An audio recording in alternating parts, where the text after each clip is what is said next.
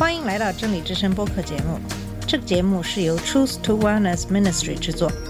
在这个节目里，我们要从一个不一样的角度向你介绍圣经和基督，带你走进一个属灵的世界。我们的节目在每个星期二、四、六更新，欢迎你的收听和关注。all the colors of the rainbow. 你好，我是马军。上期节目给大家分享的是马太福音十九章十三到二十六节的经文。这段经文主要是耶稣在讲述进入天国的奥秘。一个富有的年轻统治者以谦卑的态度来到耶稣面前，希望知道应该做什么好事才能得到永生。一个非同寻常的人向唯一能给永生的人提出了一个很好的问题。而且不仅仅是不间断的存在的生命，而是具有金钱品质的生命，一个有目标和意义的生命。耶稣没有像我们现在大多数的传道人那样回应，因为耶稣知道永生不是通过举手、走过道、受洗，甚至祷告就能得到的。救恩不是通过人们为了得到救赎而经常被告知要做的任何事情来实现的。永恒的生命不是靠遗产、肉体的行为或人的意志而来，它是在一个完全谦卑的人身上来的。一个精神贫乏的人来到神的面前，以孩子的信心将他们的罪孽赦免和永生的希望寄托在他身上。虽然我们在耶稣的公义被神归给我们的那一刻被称为义，我们的罪被赦免，但永生不是短暂的，而是持续的。它是一种与永生神的持续关系。耶稣对年轻富豪的提问暴露了这个人的内心，因为永生是一个心灵的问题。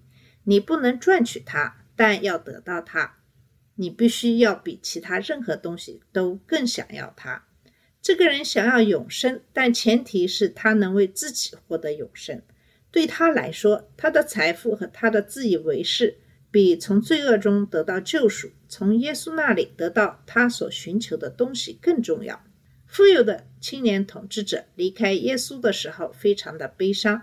他不仅没有得到永生，而且还被他自称从年轻时就遵守的律法定罪而离开。门徒们对这一幕感到震惊。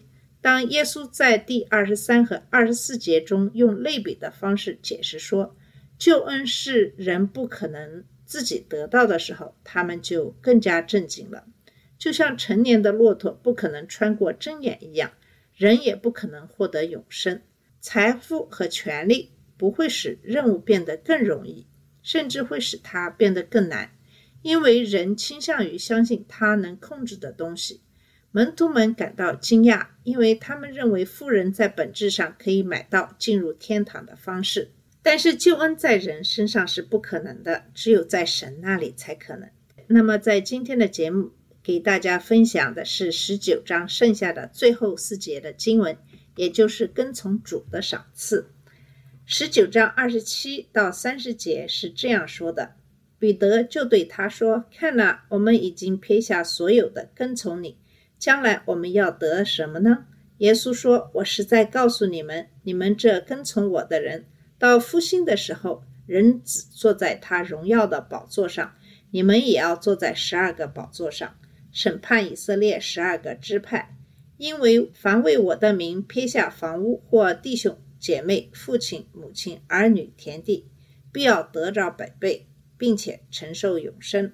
然而有许多在前的将要在后，在后的将要在前。以上就是马太福音十九章的最后四节的经文。我们知道，如果救赎是需要争取的，那么富人肯定就会有优势。但永生不是人争取的，它来自于神的恩典，因此它延伸到所有的人，甚至是有史以来最贫穷、最可怜的人。这就是第二十七节中彼得问的问题的背景。彼得回答说：“看呐，我们已经撇下一切，跟从你，那我们还有什么呢？”彼得抓住了年轻的富翁没有得到什么的事实，因为他不愿意放弃任何东西。彼得的问题之所以出现，是因为他注意到他和其他门徒已经照着耶稣的话做了。现在彼得想知道这意味着什么。耶稣曾告诉这个富有的年轻统治者，如果他愿意放弃一切跟随他，他将有天上的财宝。彼得想知道他和其他人在天上会有什么财宝。彼得在这里代表所有门徒们说话。首先要了解门徒们的情况是，他们已经离开了对大多数人来说很重要的一切。虽然他们有些时候在自己家里，但在跟随耶稣的三年中，他们有很大一部分的时间是在加利利的其他地方，在犹大和庇利亚。甚至在以色列以外的推罗和西顿，在那段时间里，人们大部分时间离开了家庭，也离开了他们正常的收入手段。彼得可能明白，也可能不明白，耶稣所说的天上的财宝是靠恩典，而不是靠行为。因为当时的犹太教中对工作的公益和人对应得回报的要求是这样子的。即我们做的越多，我们赚的越多，神就欠我们越多。这种观念是非常强烈的。但是我们要确定的是，神不欠我们，也永远不会欠我们什么。我们从他那里得到的一切，都是因为他的恩典，而不是我们的功劳。我们所有的公益，在他看来都是污秽的衣服。然而，神很乐意给他的孩子们以奖赏。门徒们珍视耶稣。甘愿离开一切来跟随他，他们的回报是什么呢？耶稣在第二十八节和二十九节的回答就告诉了我们了这个问题的答案。耶稣对他们说：“我实在告诉你们，你们这些跟随了我的人，到了人子坐在荣耀宝座的重生，也要坐在十二个宝座上，审判以色列的十二个支派。”凡为我的名撇下房屋、兄弟姐妹、父母、儿女、田地的，都要得着好几倍的好处，并且要承受永生。耶稣的回答的第一部分是针对门徒的，第二部分适用于所有符合条件的人。彼得正确的理解了继承永生的条件，这不是通过放弃其他一切来购买它，因为这只是满足条件的一个结果。耶稣说：“我是在告诉你们，这句话提醒人们注意，接下来要说的是重要的和真实的，就是你们这些跟随我的人，请注意，耶稣并没有给出一个涵盖所有门徒的概括性声明。换句话说，耶稣并没有一开始就说他们会得到什么。在重生的时候，相反，耶稣限定了谁将得到奖赏，将是那些跟随我的人。”抛下一切，并没有资格得到奖赏，除非这样做的原因是为了真正的跟随耶稣。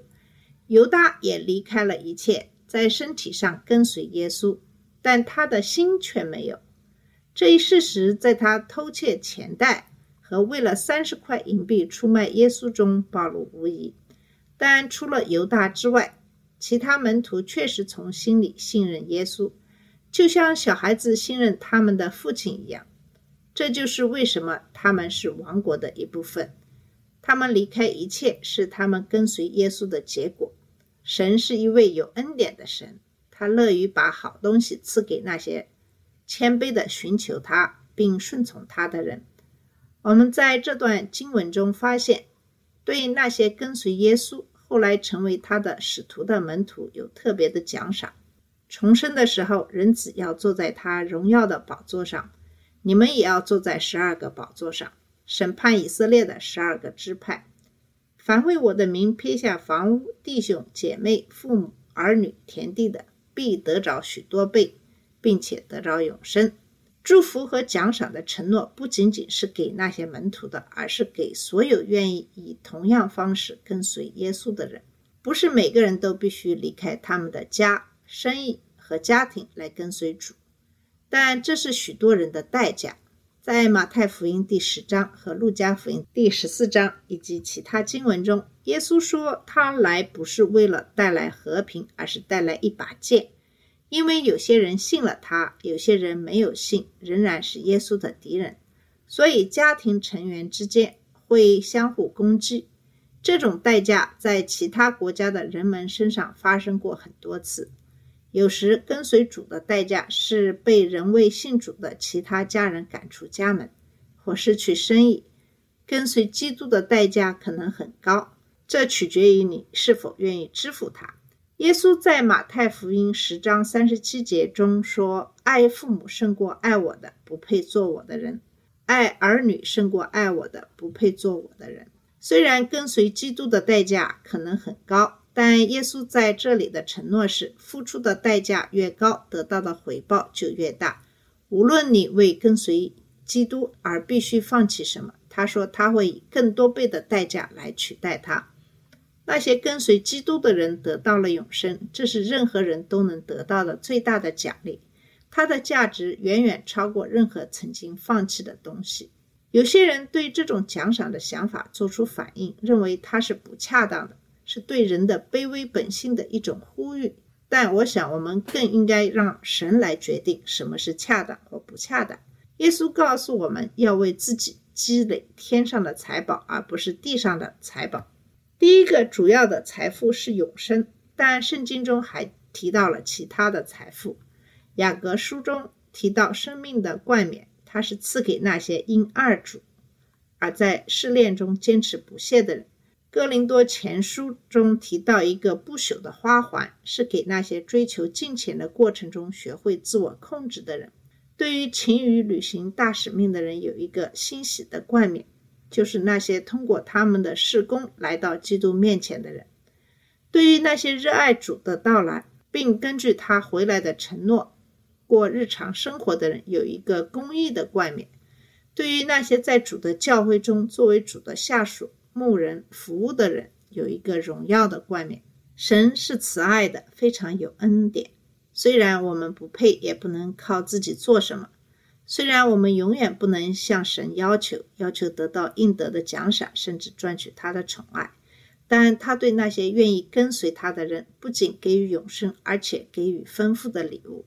这个富有的年轻统治者把他的财产和骄傲看得比永生和神赐予的祝福和奖赏更重要，这是非常可悲的。约翰一书二章十五节到十七节警告我们说。不要爱世界和世界上的事。人若爱世界，爱父的心就不在里面了。因为凡世界上的事，就像肉体的情欲、眼目的情欲，并今生的骄傲，都不是从父来的，乃是从世界来的。这世界和其上的情欲都要过去，唯独遵行神旨意的是永远长存的。所以，我们不要在地球上积累财宝，因为它将。化为乌有，我们应该在天上积累财宝，因为它将永远的存在。好了，我们今天的节目就到这里，谢谢你的收听，我们下次节目再见。这里是真理之声播客节目。真理之声是 Truth to Wellness Ministry 旗下的一个节目，由 Truth to Wellness Ministry 制作和播出。如果你有什么想跟我们分享，请给我们发电子邮件，我们的邮箱地址是 truth to wellness at gmail dot com。你也可以直接去我们的网站 www dot truth to wellness dot com 浏览更多的信息。下次节目再见。All the colors of the rain